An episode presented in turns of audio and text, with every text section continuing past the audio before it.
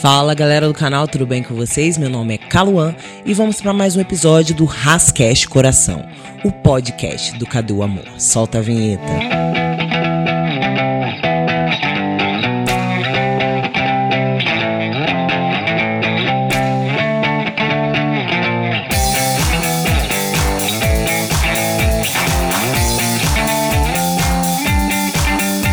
O assunto de hoje eu vou falar um pouco sobre políticas públicas neoliberais, se é que isso faz sentido de alguma forma, né? Que é esse projeto suspeito, no mínimo, de sucateamento da máquina pública para justificar a privatização. E o episódio de hoje é sobre isso. E se você está acompanhando esse vídeo pelo Instagram, você acompanha lá pelo SoundCloud ou pelo YouTube, porque ele na íntegra estará lá. Tá bom, galera? Então tá. Nós tivemos episódios de tentativas de ascensão neoliberalista né, ao longo da história é, do Brasil. A própria Vale do Rio Doce, que foi privatizada, né, e não só perdeu o Rio Doce do nome, como tirou o Rio Doce do mapa. Tem um texto, inclusive, que Dilma Rousseff, em resposta a, a um jornal, né, questionando ela sobre, enfim, né, essa, essas coisas fascistas nazistas que o atual governo promove, né, mesmo que você não seja apoiador de Dilma Rousseff. E nesse texto ela fala que este ser que nós não invocamos, que senta na cadeira de presidente hoje, ele foi eleito por um grupo, né, por uma promessa neoliberal. A direita, a classe média em geral, colocou no poder um, um governo, né, apesar de todas as atrocidades e absurdos promulgados com, com a eleição dele, incluindo racismo, incluindo xenofobia, incluindo genocídio indígena, né, incluindo ataques constantes a LGBTs, a mulheres, enfim, né? A direita passou panos quentes, vamos dizer assim, sobre tudo isso para comprar o projeto neoliberalista. O que seria esse projeto? A privatização da máquina pública. Então, não é surpresa para nenhum de nós, né, que um dos objetivos desse cidadão é sucatear as universidades públicas para justificar a privatização. Então, uma das primeiras medidas dele, a gente está falando de um ano de governo, tá? Então, é, não estou falando nada que vocês não tenham visto, né? Em um ano de governo, nós tivemos cortes consideráveis para a educação, né? Para as universidades públicas. Isso faz parte desse projeto de sucateamento né, das universidades públicas. Nós tivemos uh, cortes em várias áreas, ministérios que foram extintos ou que se juntaram a passas que não tinham nada a ver, como é a questão das terras indígenas, que no primeiro momento foi passada para agricultura, né? O que é literalmente a maior contradição que eu já vi em toda a minha existência, assim, você colocar terras indígenas na mão de latifundiários, isso não faz o menor sentido. Mas essa, essa, esse jogo político que tenta trazer, de alguma forma, implantar um sistema neoliberal não é apenas é, promovido, vamos dizer assim, pelo governo federal. Muitos estados, muitos municípios fazem esse jogo político. O município do Rio de Janeiro, claramente, né, vive essa situação e já não é de hoje. Há muitos anos o Rio de Janeiro vive essa situação, não só o município, mas como estado. Né? Essa questão da água, por exemplo, no Rio, né, que o cidadão diz que só vai poder resolver o problema, fazer a limpeza do rio que faz a, a, o abastecimento de água para a população, se privatizar a concessionária de água. Faz sentido isso para vocês? Ele só pode limpar o rio, o rio que abastece a população, se privatizar. Olha como não tem lógica. O, o, o, o neoliberalismo ele tá tão descarado dentro da nossa sociedade que ele está passando panos quentes em atrocidades que nós, pelo menos a nossa geração, né? Eu sou da década de 90, então assim, a galera que vem final de 80 e anos 90 e posterior, a gente não não experimentou, a gente não vivenciou tanto absurdo político quanto a gente está vivendo agora. E absurdo político eu não tô falando de gente doida, não, né? De é, candidatos malucos, eu não tô falando desse tipo de coisa. Eu estou falando de, de um plano, um plano de gestão que ele antecede esse atual governo, tá? Ele vem antes, que visa essa questão do livre mercado, né? Deixar tudo nas mãos das, dos grandes empresários. Né? Então, vai limitar o acesso à universidade a quem paga, vai limitar o acesso à saúde a quem paga, vai limitar o acesso à cultura a quem paga e assim sucessivamente. Esse é o projeto: deixar tudo na, na, nas mãos dos grandes empresários com o objetivo de gerar sempre mais lucro. Quanto mais pessoas tiverem em um, um, um, lugar de desigualdade social, ou seja, quanto mais gente estiver em lugar de extrema pobreza, mais gente vai estar em lugar de extrema riqueza. Né? Eu já falei um pouco sobre isso uh, num vídeo que a gente fez lá no Cadê o Amor, lá no canal, no YouTube. Se você está acompanhando esse episódio lá no SoundCloud, corre lá no YouTube, segue a gente lá, porque a gente posta é, vídeos que sempre acabam se complementando com o conteúdo aqui do podcast. Se você já está ouvindo esse episódio aqui no YouTube, você vai ver aqui no card, aqui no, vai subir aqui no izinho, vai aparecer é, o vídeo, né, que a gente falou sobre essa questão é, do capitalista, né, que o capitalismo ele precisa de desigualdades, ele precisa ampliar o gap né, ampliar os espaços de desigualdade entre as pessoas, né? Então, óbvio que botando tudo na mão dos grandes empresários, né, esse tal do livre mercado que eles adoram falar, né, vai aumentar as desigualdades que já existem.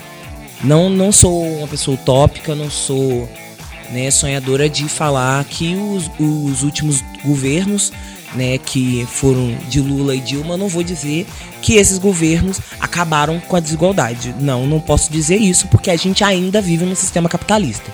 Né? Enquanto a gente viver no sistema capitalista, desigualdades vão existir. A questão é que essas desigualdades elas podem diminuir e ou aumentar. E no caso que a gente está vivendo hoje, 2020, essas desigualdades estão aumentando de acordo com esse projeto neoliberal que está instaurado né, e se ampliando. Qual é o grande problema? E agora eu vou sair um pouco dessa, dessa problemática capitalista, de que o neoliberalismo já é um problema em si. O problema é que o pacote que o Brasil comprou quando elegeu este ser que está na cadeira de presidente não foi apenas um pacote neoliberal. Todo mundo sabia, não, não, não adianta dizer que foi enganado, né? Que não. Todo mundo já sabia que este cidadão representava o que há de pior. Né? Quando a gente falava da bancada BBB, Bíblia, Bala e Boi, ele representa muito bem essa bancada. Sabe quando você baixa um programa gratuito na internet e vem junto o Baidu? Sabe? Vem junto uma porrada de programa que você não quer e vem junto? Pois é. No caso, a gente não queria nem o neoliberalismo, né? Mas aí veio e veio tudo de ruim junto que você não queria também.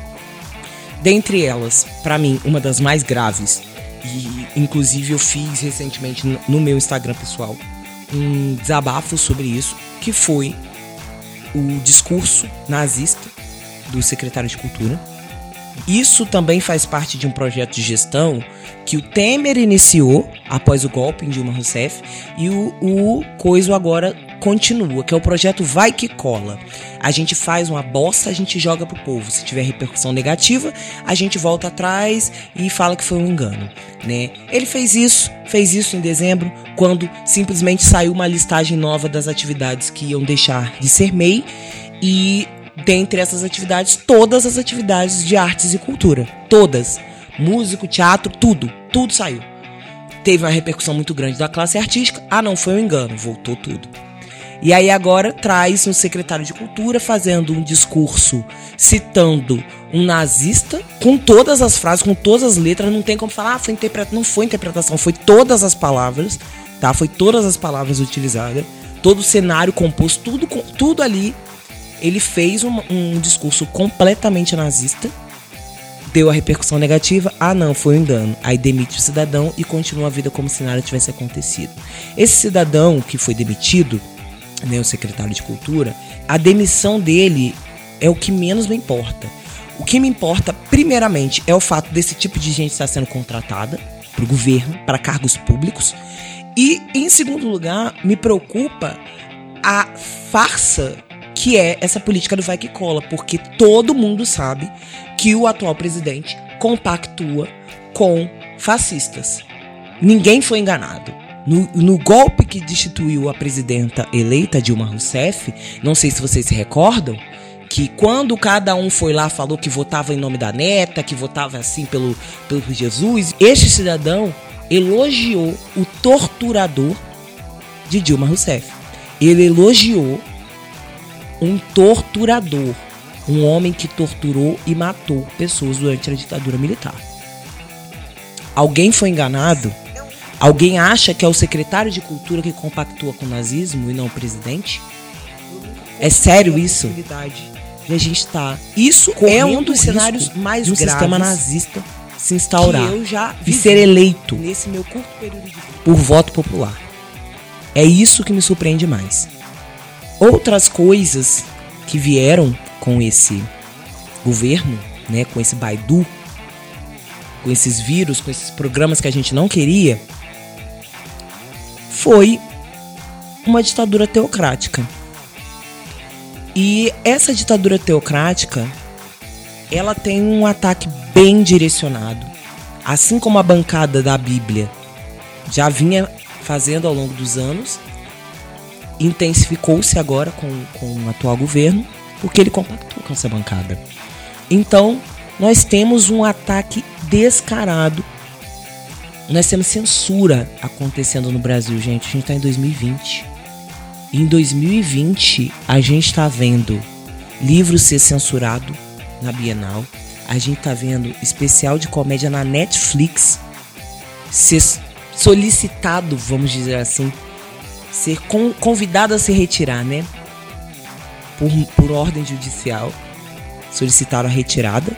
Vocês estão entendendo a gravidade da situação? Porque se vocês não estão entendendo a gravidade da situação, significa que vocês fazem parte do problema.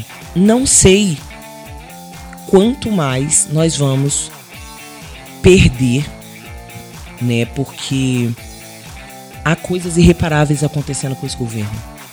Coisas irreparáveis acontecendo com a natureza queimadas. Os latifundiários estão no poder, gente. Os gospels estão no poder. A bancada da bala tá no poder. A gente tá lascado. A gente não pode simplesmente passar batido sem entender o que está acontecendo, sem entender o quão grave é o que está acontecendo. Isso não é um engano, isso não é uma brincadeira. Uma saudação nazista é muito grave, tal como uma saudação a um torturador. É muito grave. Como esse cidadão assumiu o poder, eu nunca saberei. O que me interessa agora, já que a bolsa já foi feita, é como a gente vai derrubá-lo. É como a gente vai se organizar, se mobilizar e derrubar este governo. Porque este governo está trazendo danos irreparáveis para a história do Brasil é isso mesmo que a gente está vivendo, gente. É isso que a gente está vivendo. E não dá para fingir que não está vendo o que está acontecendo. Não dá mais pra gente fingir que tá tudo bem, que não tem como. Não tem como. Isso é muito grave. Isso que aconteceu foi muito grave. E tá acontecendo uma série de fatos graves desde que esse cidadão assumiu o poder. Por que, que o vizinho do presidente matou Marielle? Não existem coincidências. Este episódio, ele é um pouco pesado. É um pouco pesado porque a situação está pesada, gente. A situação está pesada. Tá muito pesada, tá muito grave. Tá muito grave. Isso tudo vendido num pacote das maravilhas que é o neoliberalismo, do agro é pop. Gente, por favor. Parece que eles estão fazendo propaganda para ovelha, propaganda para boi sabe? Que você tá, não tá entendendo nada, tá achando tudo maravilhoso. É, o, é o frango da, da sadia, né? É um frango feliz por ser morto por, por aquela empresa.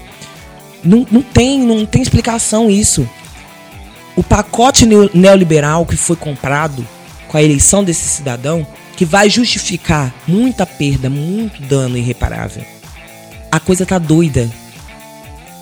Não dá pra ficar parado, não dá pra fingir que tá tudo bem. Não dá mais para ficar em cima do muro. Não existe meio termo, não existe branco e nulo, não existe indecisos, não fica ninguém em cima do muro. Eu, eu sinto às vezes que a gente tá num filme estilo Mad Max, sabe? Que o apocalipse tá passando e a gente não tá se, se dando conta que o, que o bagulho tá doido, gente. A gente precisa tomar providências. A gente precisa tomar providências, é urgente. Então vamos parando por aqui. Esse foi o episódio de hoje. Eu espero que tenha servido para pelo menos mobilizar, né, para a gente se organizar, pensar em estratégias de resistência e luta, dar um jeito de resolver a bagunça que a gente fez ao colocar essa coisa no poder, tá? Se você ainda não é inscrito no canal, se inscreva, segue a gente no SoundCloud, curta a nossa página no Facebook, siga a gente também no Instagram, a gente tá por lá. Então é isso, galera. Beijo!